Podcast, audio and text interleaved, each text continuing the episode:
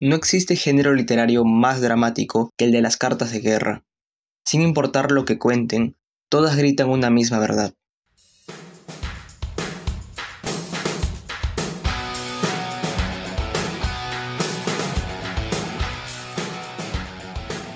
Saludos a toda la comunidad oyente del podcast Taus al Día.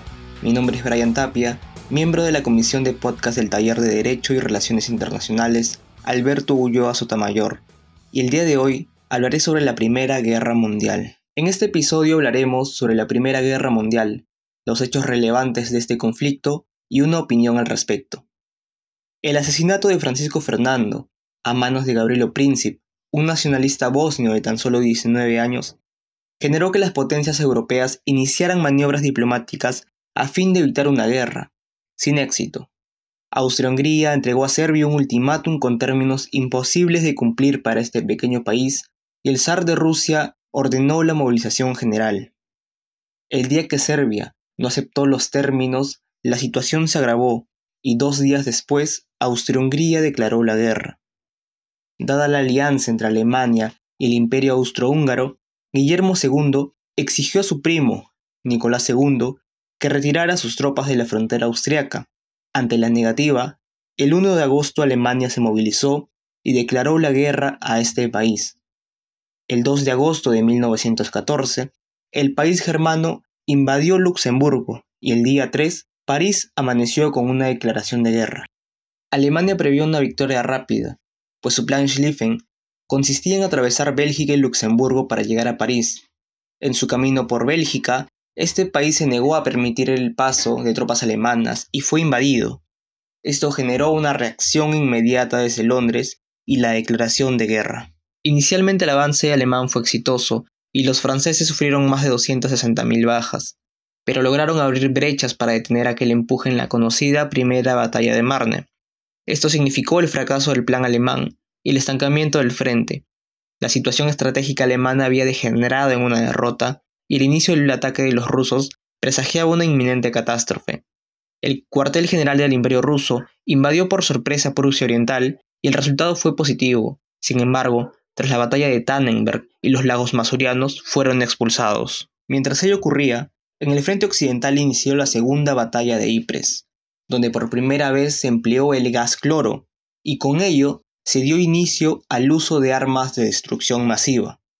Al final de la batalla, las bajas rondaban los 70.000, algo inusualmente elevado en esa época.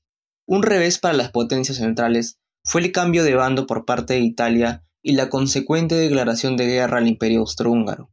Además, se organizó una ofensiva anglo-francesa para el verano de ese año. Sin embargo, los alemanes se adelantaron en su propia ofensiva a Verdún. La batalla de Verdún fue una de las más sangrientas de todas, y las expectativas alemanas pronto se vieron frustradas ante la resistencia gala.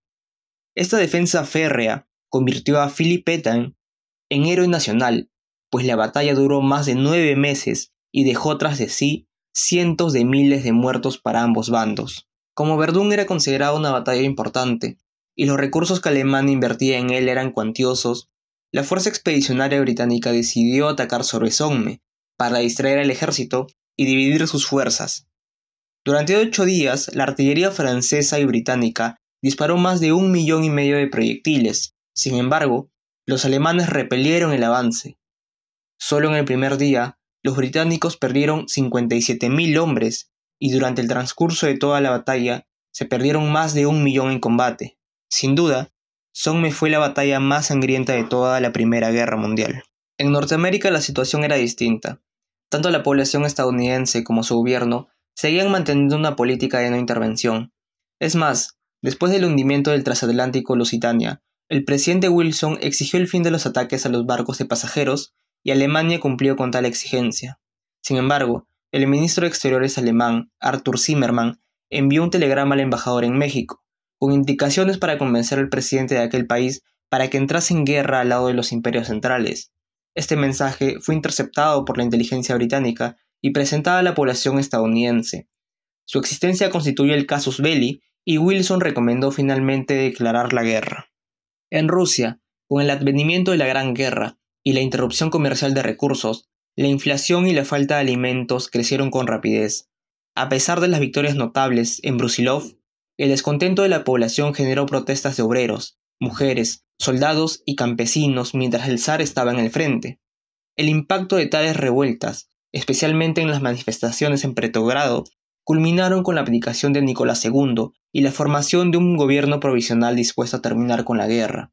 Con estos sucesos, Alemania podría descansar de aquel frente y enviar las divisiones del este al frente occidental. La situación germana no era tan diferente. Su pueblo sufría necesidades y la oposición a la guerra era cada vez más manifiesta. Las masivas huelgas en Austria-Hungría se sofocaron gracias a una brutal represión militar, y Alemania usó el mismo método, arrestando huelguistas y enviando a 50.000 de ellos al frente. La última gran ofensiva alemana fue a inicios de 1918, y los avances fueron extraordinarios, a tal punto que la artillería alemana logró alcanzar París. Sin embargo, la ofensiva se detuvo y no logró recuperar la iniciativa. El desgaste alemán era irreparable, y la siguiente ofensiva aliada fue aún más exitosa que la alemana, pues los germanos sufrieron más de 270.000 bajas y el retroceso a posiciones cercanas a la frontera. Esto contribuyó a las marchas contra la guerra y al caos reinante en las principales ciudades y fábricas de armamentos.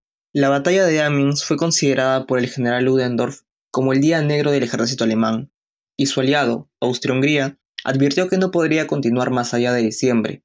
Solo en cuatro semanas, los aliados capturaron más de 100.000 alemanes, y la noticia de una inminente derrota se extendió por todo el territorio. El primer motín sucedió en el puerto de Kiel, cuando los marinos se negaron a zarpar, ya que creían que la guerra estaba perdida.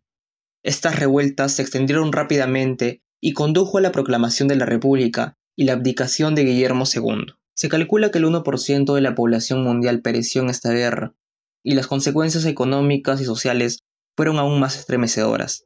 Millones de familias quedaron destruidas, millones de niños se criaron sin padres, y sobre todo, aquellos hombres que combatieron, vieron el infierno en sus ojos y lograron sobrevivir, regresaron a casa sin una respuesta.